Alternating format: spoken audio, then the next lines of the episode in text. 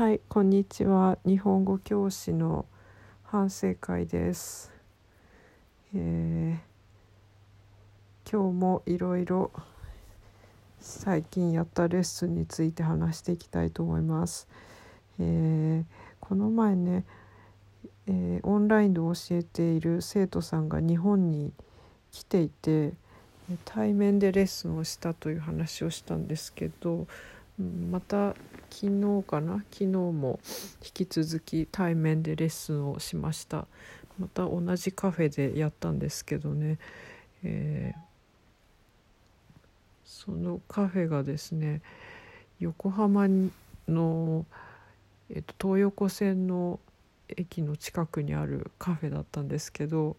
それは私もう横浜に住んで数十年なんですけど全く知らなかったんですね。だけど生徒さんの方が前に来たことがあるっていうことで知っててそこが空いてていいからそこでやろうって教えてもらってなんと外国の方に地元のあの店を教えられるっていうね 変なことになってたんですけど本当にそこのカフェは広々してるしいつも人がいなくて空いててもうすぐ座れていつまでいても大丈夫な雰囲気でとても重宝してます。でまたね今回も飲み物をおごっていただきましたもう本当にねその生徒さんすごい大人で気の利く方でいつも悪いなと思うんですけどはいおごっていただきましてで今回えっ、と前のレッスンでちょっと相談されたあの文法をどうやって伸ばせばいいでしょうっていうことで私の持ってるテキストをいろいろ持って行って元気と丸ごとと持って行ったんですけどまあ私のおすすめは丸ごとですっていうことで中見たらねやっぱり案の定元気はすごいテキストもう文字でびっしり書いてある感じで丸ごとの方はあの絵も多いし文系をまあ勉強しながら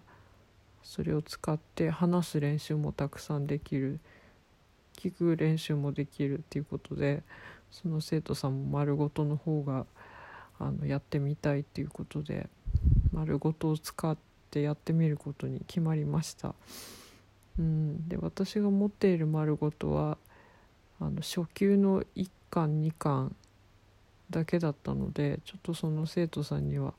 簡単すぎるので中級の丸ごともあるのであのそのカフェでレッスンが終わってから一緒に本屋さんに行って中級の中身を見てもらってまああの自分のレベルでこのくらいでいいと思うっていうことだったのでじゃあ私買いますよって言ったんですけどいやいや半額半額出すからって 言われてしまっていやいやいや私は元からこのねテキスト欲しかったんであの私が買うから大丈夫ですって言ったんですけど結局半額以上出してもらってくれましてはい。本当ねあの いろいろお金を使わせてしまってあの申し訳ないなと思いますね。うん、でまあテキスト自体は私が持っていて PDF にコピーしてあの生徒さんにはそれを送って使ってもらうっていうことにしました。はいうん、丸ごとの中級はやっぱ初級とちょっとまた内容が違っていて初級の場合はあのリスニングとスピーキングを中心にやってる感じだったんですけど中級になるともう読み書き話すあと聞くとか全部のスキルを網羅する感じになっていて、うん、あの本当にこれこのテキストをうまく使えばあの英語の全てのスキルがまんべんなくあの伸びるだろうなっていう感じの作りになっていました。そしてその本屋さんに行く時もですねまた私は迷いまして私すごい方向音痴なんですね。迷って途中であの横浜って全部地下街で店がつながってるんですけどすごく分かりづらくて迷いまして。でその地下街に書いてある地図を見てであこのまままっすぐでいいんだねとか言って私がまっすぐ行こうとしたら「いや違うよ」って言われてその地図をよく見てって言われてこれは一本違う道だよって平行になってる違う道だって言って またまた外国の方に案内してもらうというすごいことになっていました。うん。そしてまあ今週またねその人とレッスン入っているのでその時には丸ごとを使ってやりたいと思っています。それでさっき新しい生徒さんから予約が入ってたんですけどもその後あのその生徒さんがメッセージをくれましてなんとその方は今まで丸ごとの初級の1巻と2巻を使って勉強していたそうでだけど全く忘れてしまったのでまた最初からやり直したいですっていうことで私の丸ごとのレッスンを予約してくれました。あの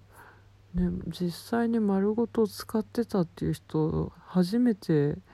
会ったのであのびっくりしましたね。あいるんだなと思ってこのテキスト使ってる人。うん。すごく珍しいですけど。あの楽しみですね。うん。はい。まあそんなところかな。あと今朝もえっ、ー、とレッスン 2, 2本入ってたんですけど1人の生徒さんは初級の方でやっぱり丸ごと使ってる方でその方もすごいあの丸ごとのレッスンが面白いみたいで満足してくれまして、はい、すごく勉強になって楽しいですっていうフィードバックをくれました。あともう一人の方はいつも私のレッスン取ってくれているもうもう日本語上級って言っていいと思うような方なんですけど、はい、その人とはフリートークでレッスンをしました。えっとゴールデンウィーク何をしましたかみたいな話から入ったんですけど私フリーランスなのでねゴールデンウィークも別にカレンダー通りの休みではなくて働いていましたって言ったんですけどその生徒さんも働いてましたって言って。だけどその働いてるのがその方あの英会話の先生なんですけどその仕事ではなくて奥さんの実家で 田植えをしましたって 言っていてあのすごくあそんな田植えをするような仕事があるんだと思って驚きましたね。ちょっとこの辺だと私横浜に住んでるんですけど横浜だとやっぱり田んぼとかないので親戚の人とかがあの田んぼをやってるとかいうことも全くないので 予想外のゴールデンウィークの過ごし方が返ってきてびっくりしました。最近あの日本語レッスンの私のあのレッスン入れられる時間をちょっとだけ増やして土曜日の午前中もレッスン受け付けるようにしたんですけどそれも結構予約をすぐ入れてくれてそうですね。結構予約はもうたくさん入ってている状態なんですね。まあ1日2時間しかやってないんですけど。で、うん、本職の方の翻訳私翻訳者なんですけど本職の方が最近すごく仕事が減ってましてちょっとそれは悩みなんですけどもうこんなことだったらもうちょっとあのオンラインレッスンの時間を増やしちゃおうかなと今あょっと考えています。うん、今まではもう翻訳8割 でオンラインレッスン2割ぐらいな感じでやってたんですけど本当にね翻訳の仕事減ってきちゃってるのでもっと日本語教師の仕事の時間を増やしてそうですね64ぐらいにしてもいいのかなとちょっと最近